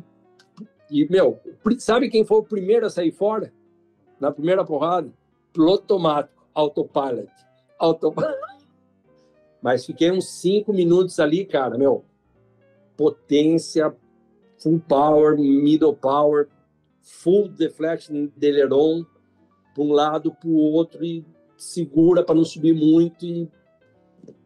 Meu, o sono foi embora por dois dias. Foi meu maior perrengue. Assim. As pernas estavam bamba. foi, o pior, foi o pior perrengue. Uma outra vez também que. Só que isso daí foi, foi por um curto período. A gente estava no. Com o 7X, a gente teve um direct law. Então, teve uma bela de uma degradação tal nos nos flight controls computer tal, mas daí a gente foi fazendo checklist fomos indo e foi foi recuperando e conseguimos restabelecer. Teve uns também o sono foi embora e não não voltou mais. A gente estava voltando de Santiago, Santiago Guarulhos. E, e operação, operação assim que você planejou né, e que não, não por uma questão técnica ou, ou por interferência assim, de, de, meteorologia, mas uma operação que você planejou, achou que ela estaria daria tudo certo e que acabou que, sei lá, deu, deu tudo errado. Em termos de planejamento, né? Porque isso deve acontecer assim na, na, na executiva muito mais é, é, ou mais frequente do que acontece na comercial, né? Comercial é tudo muito mais ajustadinho. É, eu te, te, teve uma, uma programa que eu acho até relevante falar aqui, porque tem muita gente que tem medo de, de falar o patrão. Teve um voo para Nova York que eu cancelei antes de sair no Brasil. Eu falei, André, para Boston, na realidade. Eu falei, não vamos. Por quê? Eu falei, tá entrando uma Northeast lá, cara. Eu não, a gente quase nunca opera em neve.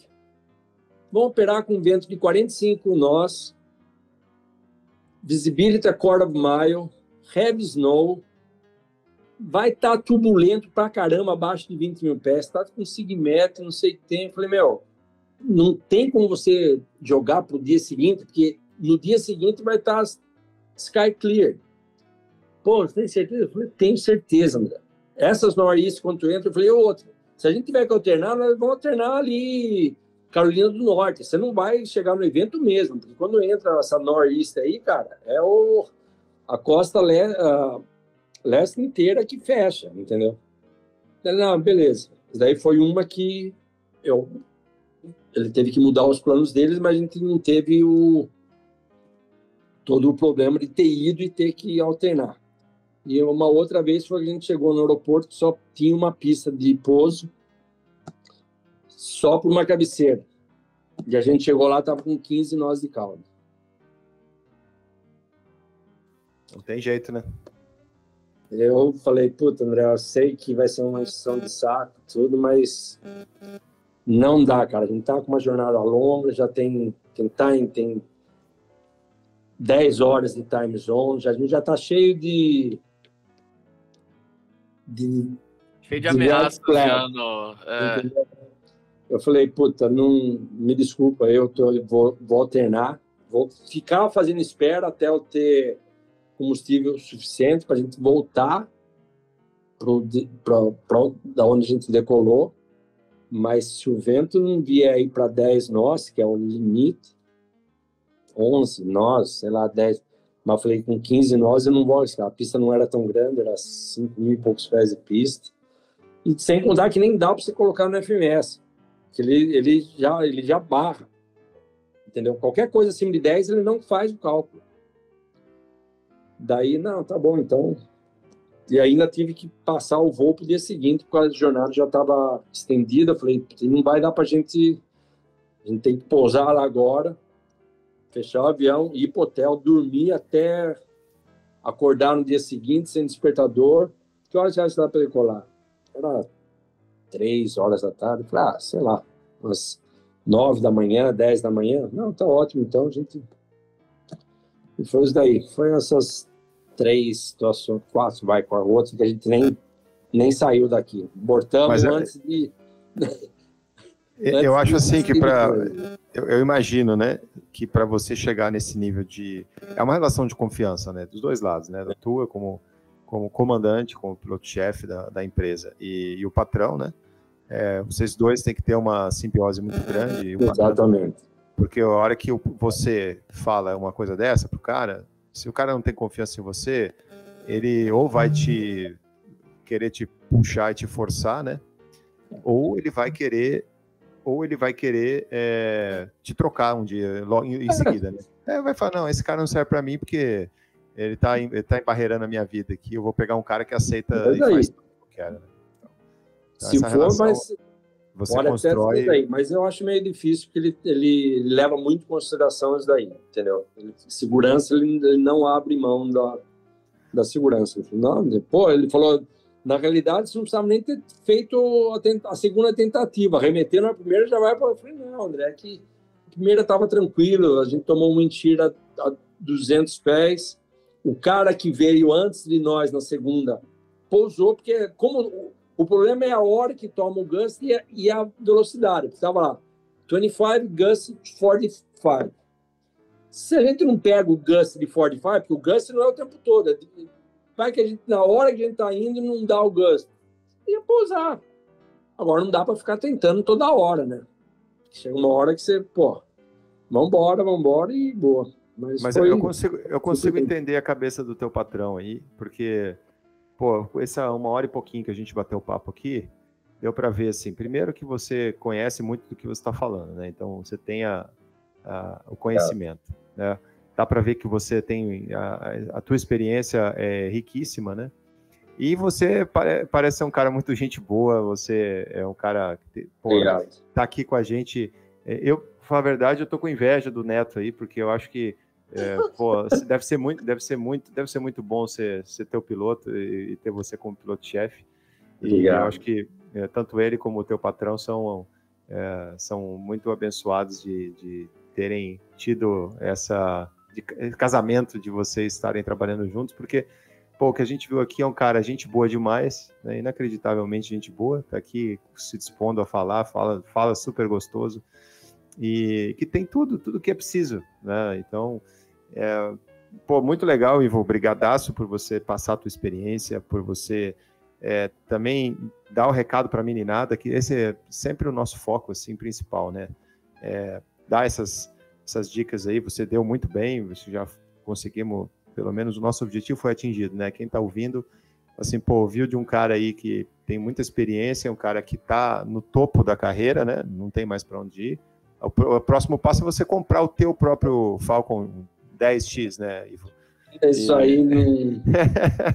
tá Mas mais do já. que isso, cara. Você, ou, tá ou, ir pro, ou, ou, ir pro espaço, né? Com, só, só essas duas opções, né? Quem não, sabe? Não, eu tenho mais seis, sete anos aí, eu quero ver se eu consigo parar. Já tá, tá bastante. Vai dar, é, mas... 30 e, vai dar 37 anos de aviação aí, um pouquinho mais de 20 mil horas. Eu acho que tá. Já tô com 66 países na, nas costas aqui, acho que tá bom, cara. Ah, tá cara, mas olha, é, o que deu para ouvir aqui em pouco tempo foi uma delícia. Você com certeza construiu uma carreira linda e, e mais do que mais do que isso, cara, acho que é, dá para sentir que você é um cara extraordinário. E de novo, né, o pessoal que está aí, a tua equipe, eles são muito abençoados de estarem trabalhando com você. A gente também de ter conseguido trazer você para falar com a gente. É, e o público, e o público que ouviu a gente aqui, ouvir do cara, né, o cara que está ali e não tem ninguém melhor do que ele para poder dizer é, as, as diretrizes aí, né, para vocês seguirem o caminho de vocês. Ivo, obrigadão mesmo, foi Imagina. um prazer ter você aqui no Farol. Obrigado a vocês, foi um é, prazer. Alguma, se, se você quiser deixar algum recado, alguma coisa aí para, especialmente para a meninada aí, das suas palavras finais, eu te ah. agradeço. Ah. Meu, dedicação, empenho, que nada é impossível, tá? Se eu fosse contar detalhadamente a minha história aí do, daquele período dos Estados Unidos lá é de. O pessoal fala, ah, mas é caro. Eu peguei mil dólares de um amigo meu. Meus pais não tinham dinheiro. Meu pai deu uma passagem para mim, obrigado ainda, porque o único piloto da família sou eu. E um amigo meu que tinha condição falou: Ivo, eu sei o quanto você quer isso daqui, tá aqui. Eu sei que não é muito. Isso daí vai dar para você viver um mês e pouquinho lá, cara. Mas se tiver que ser, vai ser. E assim, são coisas que foi acontecendo. Do dia que eu cheguei lá, no dia que eu cheguei, toco o telefone no apartamento do amigo que eu tava. Era um cara que tinha acabado de abrir um restaurante tava precisando de gente para trabalhar. Então, eu comecei depois de três dias que eu tava lá, eu tava trabalhando. Antes de eu chegar, começar a trabalhar, eu fui no supermercado, comprei três dúzias de ovos, um galão de leite, dois sacos de pão de pum. Falei, enquanto não começar a entrar dólar aqui do trabalho é o que eu vou gastar, cara. Porque eu tive que comprar uma motinho, quase 400 dólares. Tive que pagar um terço do aluguel do apartamento para o meu amigo, foi 300 dólares. Tive que fazer o seguro da motinho, mais 100 dólares. Eu, depois de quatro dias, eu estava com um, menos de 200 dólares já. Mas é que daí, graças a Deus, comecei a trabalhar, cheguei lá no ano de sexto, cheguei no dia 29 de, de fevereiro de 88, dia 3 de março estava trabalhando. Tirei a carteira, tive que tirar a drive license, fui no DMV, peguei o manual, dois dias lendo o manual, fui lá, fiz a prova escrita, passei, fui com a minha motinho lá, fiz o prático, pronto, nada. Já saí de lá, fui direto pro restaurante. Quer começar hoje? Falei, tô aqui, é para agora mesmo. Vamos embora. É mais uma lição, tá vendo? É, cara, dá vontade de ficar conversando com o Ivo mais cinco horas aí, né, cara? Pô, eu, eu, ia puxar um bom. tereré agora aqui e ir embora, velho. Eu ia até ser 8 horas da noite aqui, fácil. E a melhor, e a melhor chicken wings quem faz sou eu. Trabalhei oh, três anos. Trabalhei três anos fazendo chicken wings lá em Los Angeles, no Big Red Wings. Que, meu, então pode... até hoje eu faço. Vira e mexe eu faço eu, jantares aqui em casa com um amigo, aviador e tal. Os caras falam, puta, é bem que você fala que a tua é melhor mesmo. Que eu já tive de briga em Hooters, Buffalo Wild Wings, eu peço uma coisa, meu, é, como você sabe? Eu falei, meu, eu sei, eu trabalhei três anos, sete dias por semana, todos os dias fazendo isso daqui. Eu sei que não está bem feito. Ô, Ivo, então tá vai ter que fazer, Paulo, né? vai ter que... É isso que eu ia falar. É? Tá morando em São Paulo, né? Isso. Bom saber, bom saber. Então, vai, já, ó, já, pode. Você vai ter que fazer é, chicken wings para a equipe do Farol de Pouso aí. Então, é. Já Bom, tá, é um prazer. Vamos, vamos combinar vamos, aí. Eu tenho. Vamos marcar. Vira e mexe que eu vou para os Estados Unidos, eu compro o Original Frank's Hot Sauce, que é o, recep- o recipiente principal. E daí o resto tem aqui no Brasil manteiga, pimenta branca, pimenta do reino, vinagre, isso e aquilo. Daí tem a porção que if I tell you, I have to kill you. So, Não, então deixa assim. Deixa assim. Bom saber a próxima vez que eu passar em Congonhas lá, eu ver um, ver um avião atravessado no hangar da TAM executiva lá na é, agora a gente está em 135. Guarulhos.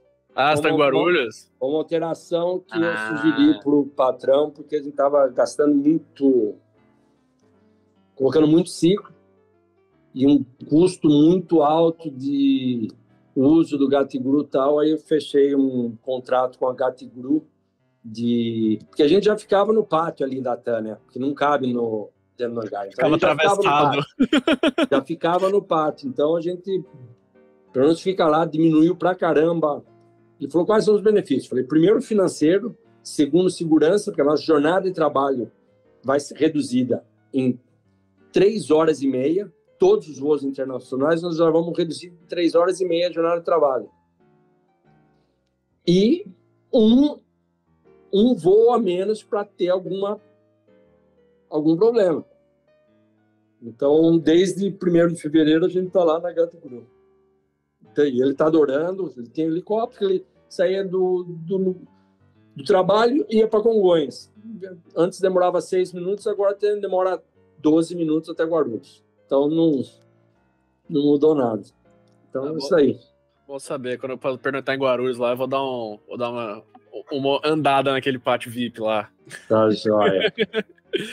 Ivo, um prazerzão mais uma vez. Obrigado por ter João, o honrado, humilde. Ô, Miro, considerações? Pô, primeiramente que para mim eu dei sorte, eu acho, primeiro dia que eu tô participando, vem alguém que é uma referência para minha área aqui, muito legal de ouvir. Ah, obrigado pelo comparti- por compartilhar tanta experiência com a gente. Mas eu queria ressaltar um ponto que eu achei muito legal, que a gente falou em segurança, né? É, hoje eu faço parte do BIGESH, que é o Brazilian Gener- General Aviation Safety Team, e uma preocupação justamente é essa, trazer essa visão de segurança para a aviação geral toda a aviação geral em si, executiva, tudo junto, tem todo o 91. E, e eu vi alguém com, de, eh, de referência na executiva falando sobre mitigar risco, que chegou a cancelar voo. Poxa, É. voo internacional, cancelei porque a gente analisou as ameaças, não dava, estava inaceitável. Agenciamento de risco, sabe? É muito, muito legal ouvir isso. Então, É. dizer que foi muito legal e nesse ponto eu achei eh, ainda mais legal assim de ouvir essa parte. Muito obrigado, é um prazer estar aqui com, com vocês todos e contigo aí. Obrigado. Vocês entenderam por que, que o Miro faz parte agora do podcast, né? Quem não conhecia ele, com aí já entendeu por quê, né? É o brabo. Caião, palavras. Pô, só agradecer, né? Uma aula dessa, um bate-papo desse, um cara gente boa, então é um prazerzão ter você a bordo e, te conhecer. E, meu, é isso aí, quando eu estiver em São Paulo e Dá um toque. tiver a oportunidade de tomar um café, comer um sushi, a gente nem chegou a falar do sushi, É, isso daí pode, pode é, que chama Kisu. pode ficar para um outro podcast, né? Fazer um podcast de restaurante. Já faz a propaganda agora, não deixa, não deixa incompleto, não. Kisu. É, não, é um japonês aí, top de linha aí, para quem gosta de ter uma experiência ga- gastronômica, chama Ki- Kisu, K-I-S-U, com uma barrinha deitada, que significa ímpar, sem igual, no sentido de ímpar, de sem igual. E tá ali no, no Jardins, na Melo Alves 506, quase esquina com a Oscar Freire. Pode ir lá que eu assino embaixo. Se vocês não gostarem, eu dou um vale para vocês aí. O homem, além de tudo, é empresário, dono de restaurante. Pô, então é isso. Faz chicken wings. Então, pô, fechamos com chave de ouro, né? Vamos todo mundo pro Kisu um dia e, e- e Deus vamos, quiser. Vamos, vamos nos encontrar pessoalmente. Sair do mundo Legal. virtual. É isso aí, um prazer JB. aí ter participado aí. Um abração, pessoal. É isso aí, tá encerrado o podcast Hangar 33 e realizar a Escola de Aviação Civil. Nosso muito obrigado mais uma vez. Tamo junto, até a próxima. Tchau. Tchau. India Column 0, Gol 5629.